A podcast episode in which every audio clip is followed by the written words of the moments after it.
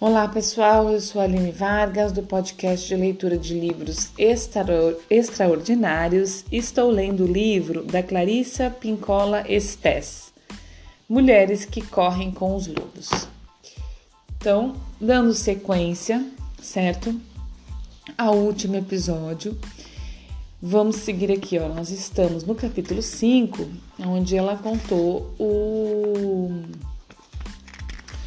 o conto né, da mulher esqueleto. E aí a gente vem é, entendendo cada parte aí que ela. Nós estamos no subtítulo é, O sono da confiança, certo? Seguimos, uma boa leitura e uma boa escuta para nós. Pode ocorrer que uma pessoa tenha medo de adormecer na presença do outro medo de voltar a uma inocência psíquica ou de que o outro tire alguma vantagem dela. Essas pessoas projetam sobre o outro todos os tipos de motivações e simplesmente não confiam em si mesmas. No entanto, não é dos seus parceiros que desconfiam. É que eles ainda não se acertaram com a natureza da vida, morte e vida. É na natureza da morte que eles precisam confiar, como no sono. A natureza da vida, morte e vida, na sua forma mais primitiva, é tão simples quanto uma delicada expiração. Um, um término, isso, um término. E inspiração, um início. A única confiança necessária é a de saber que, quando ocorre um final, vai surgir um novo começo. Para conseguir isso, se tivermos sorte, somos vencidos e nos entregamos à influência da confiança. No método mais precipitado, consiste o método mais precipitado consiste em nos lançarmos num estado mental confiante, forçando-nos a eliminar todas as condições, todas as restrições no entanto, geralmente não faz sentido esperar até que nos sintamos fortes o suficiente para confiar, porque esse dia não vai chegar nunca. Por isso, assumimos o risco de acreditar estar errado o que nos foi ensinado acerca da natureza da vida, morte e vida, e de que nossos instintos estão certos. Para que o amor viceje, o parceiro precisa confiar que o que vier a ser será de natureza transformadora. Ele deve se permitir entrar naquele estado de sono que nos devolve a uma sábia inocência, que cria e recria, como seria de esperar. As espirais mais profundas da experiência da vida, morte e vida. Um subtítulo: A doação da lágrima. Enquanto o pescador dorme, uma lágrima se solta do canto do seu olho. A mulher esqueleto a percebe. Entre uma sede imensa, sente uma sede imensa e se arrasta desajeitada, des, desajeitada até ele para beber o. Desculpa. A mulher esqueleto a percebe, sente uma sede imensa e se arrasta desajeitada até ele para beber do seu olho. Nós nos perguntamos com o que ele estava sonhando que poderia produzir uma lágrima dessas? As lágrimas detêm poder criativo. Nas mitologias, o surgimento de lágrimas provoca uma criação imensa e uma união sincera. No folclore das ervas, as lágrimas são usadas como aglutinante para prender elementos, unir ideias, reunir almas. Nos contos de fadas, quando as lágrimas brotam, elas espantam ladrões ou provocam inundações nos rios. Quando são salpicadas, invocam os espíritos. Quando derramadas sobre um corpo, curam lacerações, lacerações e restauram a visão. Quando tocadas, causam a concepção. Quando se chegou até este ponto no relacionamento com a natureza da vida, morte e vida, a lágrima vertida é a lágrima da paixão e da compaixão combinadas. Por isso, por isso mesmo e pelo outro. Por si mesmo, por isso, por si mesmo e pelo outro. É a lágrima mais difícil de ser derramada, especialmente para os homens e certos tipos de mulheres, calejadas pela vida urbana. Olha só é a lágrima mais difícil de ser derramada, especialmente para os homens e certo tipo de mulheres calejadas pela vida urbana. Essa lágrima da paixão e da compaixão surgem na maioria das vezes depois de descoberta acidental do tesouro, depois da perseguição apavorante, depois de, de que de o esqueleto ser desembaraçado pois é uma combinação desses atos que gera a exaustão, a derrubada das defesas, o exame de si mesmo, o despir-se até os ossos, o desejo tanto de conhecimento quanto de alívio. Tudo isso faz com que a pessoa investigue o que a alma realmente quer e chore pela perda e pelo amor de ambos. Tão certo quanto o fato de a mulher esqueleto vir à tona, Agora, essa lágrima, esse sentimento no homem, também chega à superfície. Ela é uma aula de amor a si mesmo e ao outro, despido agora de todos os espinhos, anzóis e facas do mundo diurno. O homem atrai a mulher esqueleto para se deitar ao seu lado, para beber e se nutrir com seu sentimento mais profundo. Nessa sua nova forma, ela é capaz de saciar a sede do outro. O espírito da mulher esqueleto foi invocado pelo seu pranto. Ideias e forças de partes remotas do mundo psíquico unem-se no calor da sua lágrima. A história do símbolo da água como criador, como caminho, é antiga e variada. A primeira chega com uma chuva de lágrimas. A entrada para o mundo subterrâneo corre com uma cascata de lágrimas. Uma lágrima percebida por uma pessoa bondosa é compreendida como um pedido de aproximação. E assim chora o pescador e a mulher se aproxima um pouco mais. Sem aquela lágrima, ela continuaria sendo só ossos. Sem aquela lágrima, ela nunca despertaria para o amor.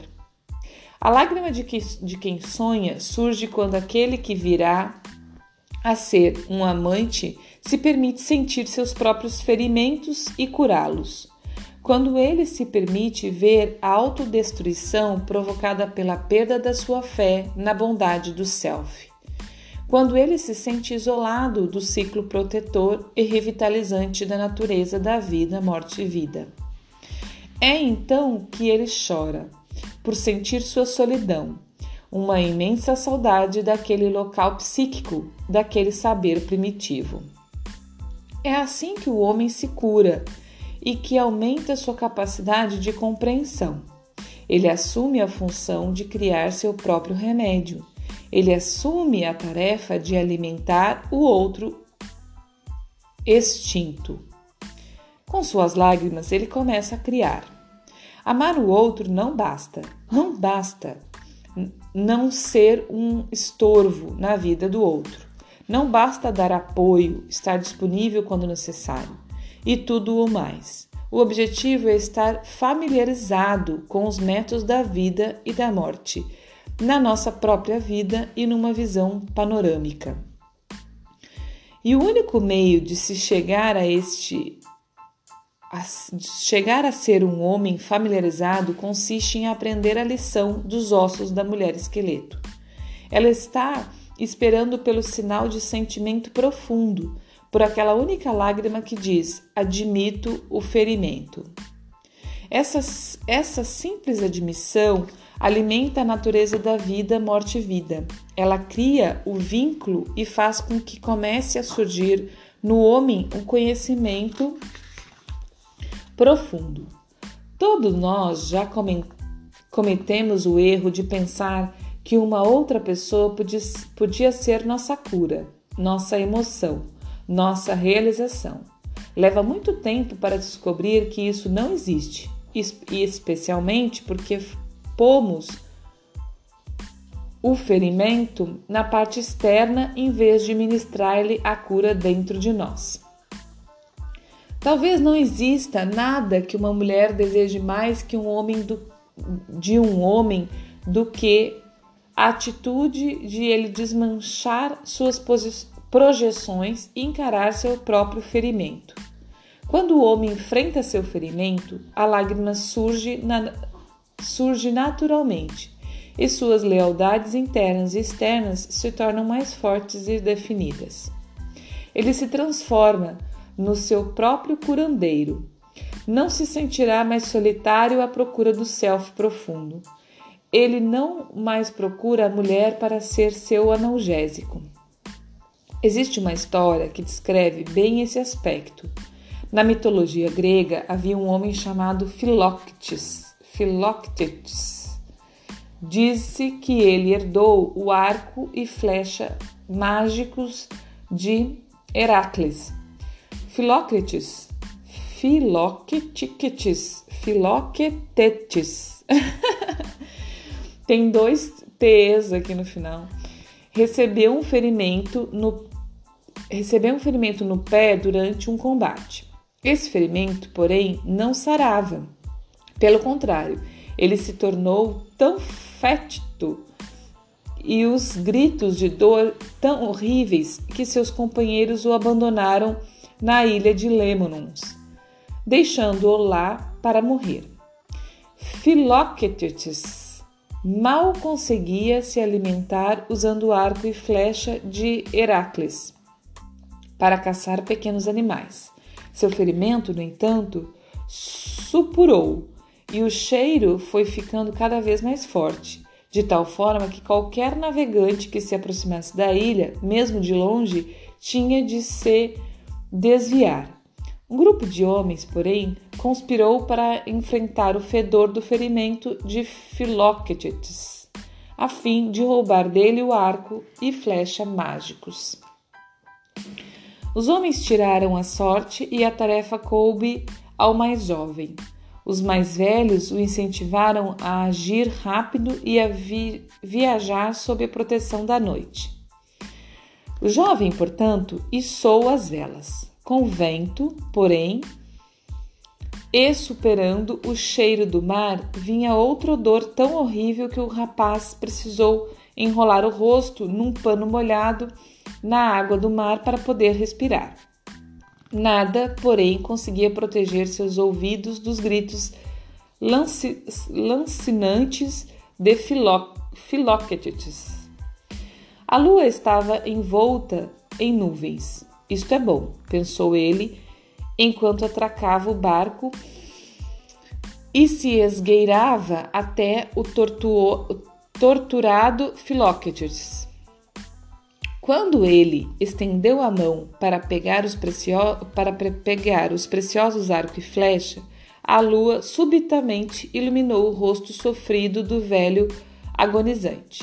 E algo no rapaz, ele não sabia dizer o que, de repente o fez chorar.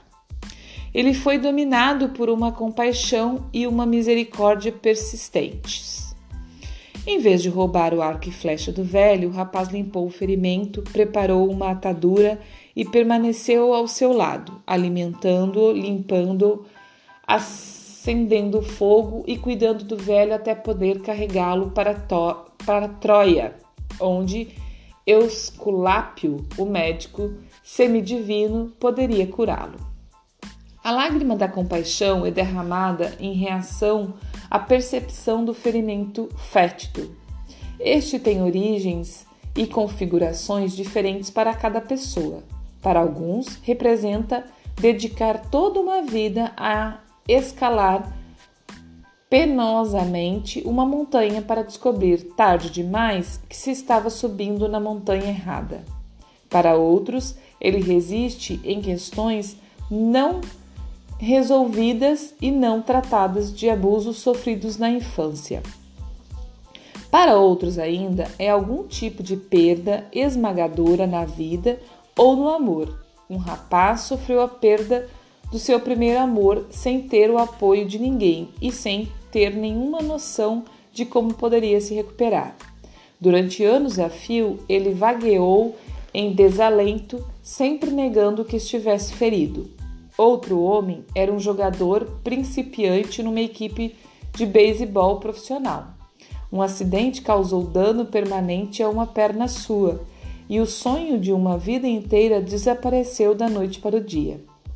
O ferimento repugnante não estava apenas na tragédia, no dano físico, mas também no fato de o único bálsamo derramado sobre o ferimento durante 20 anos ter sido o rancor, abuso de drogas e as bebedeiras. Quando os homens sofrem de feridas semelhantes, dá para se sentir o cheiro de longe. Não há mulher, não há amor, não há carinho que cure um problema desses, somente a compaixão pelo próprio estado. Quando o homem verte a lágrima, é que ele se deparou com a própria dor e ele a reconhece ao tocá-la. Ele percebe como sua vida foi vivida de forma protegida em virtude do ferimento. Percebe tudo o que perdeu na vida devido ao ferimento. Vê como cerceou seu amor à vida, a si mesmo e ao outro. Nos contos de fadas, as lágrimas transformam as pessoas, fazendo com que se lembrem do que é importante e salvando sua própria alma.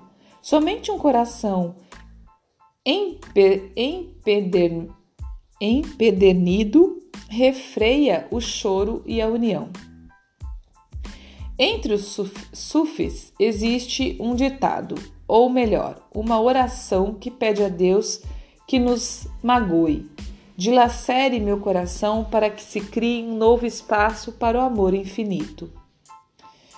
O sentimento íntimo de carinho que leva o pescador a desen desenredar a mulher esqueleto também lhe permite sentir outros anseios esquecidos, fazer renascer sua compaixão por si mesmo. Como ele está no estado de inocência, ou seja, como imagina tudo ser possível, não tem medo de pronunciar os, os desejos de sua alma. Ele não tem medo de desejar porque acredita que sua necessidade será satisfeita. É para ele um imenso alívio acreditar que sua alma se realizará. Quando o pescador chora seu sentimento verdadeiro, a união com a natureza da vida, morte e vida é propiciada. Pessoal, vamos parar por aqui. Já estamos em 18 minutos. Tem mais um pedacinho desse subtítulo e depois a gente passa para um outro, tá bom? Como eu disse, estou é, aqui me coçando para fazer uma explicação, porque eu acho que, que, que é necessário, mas não vou fazer, tá? Vou deixar mesmo para a gente conversar. Quem quiser se aprofundar neste outro, outro projeto que eu vou lançar ainda é, este mês e mês que vem, tá bom? Aqui mesmo eu vou manter somente a leitura. Um grande abraço, muito obrigada. É, até o próximo episódio.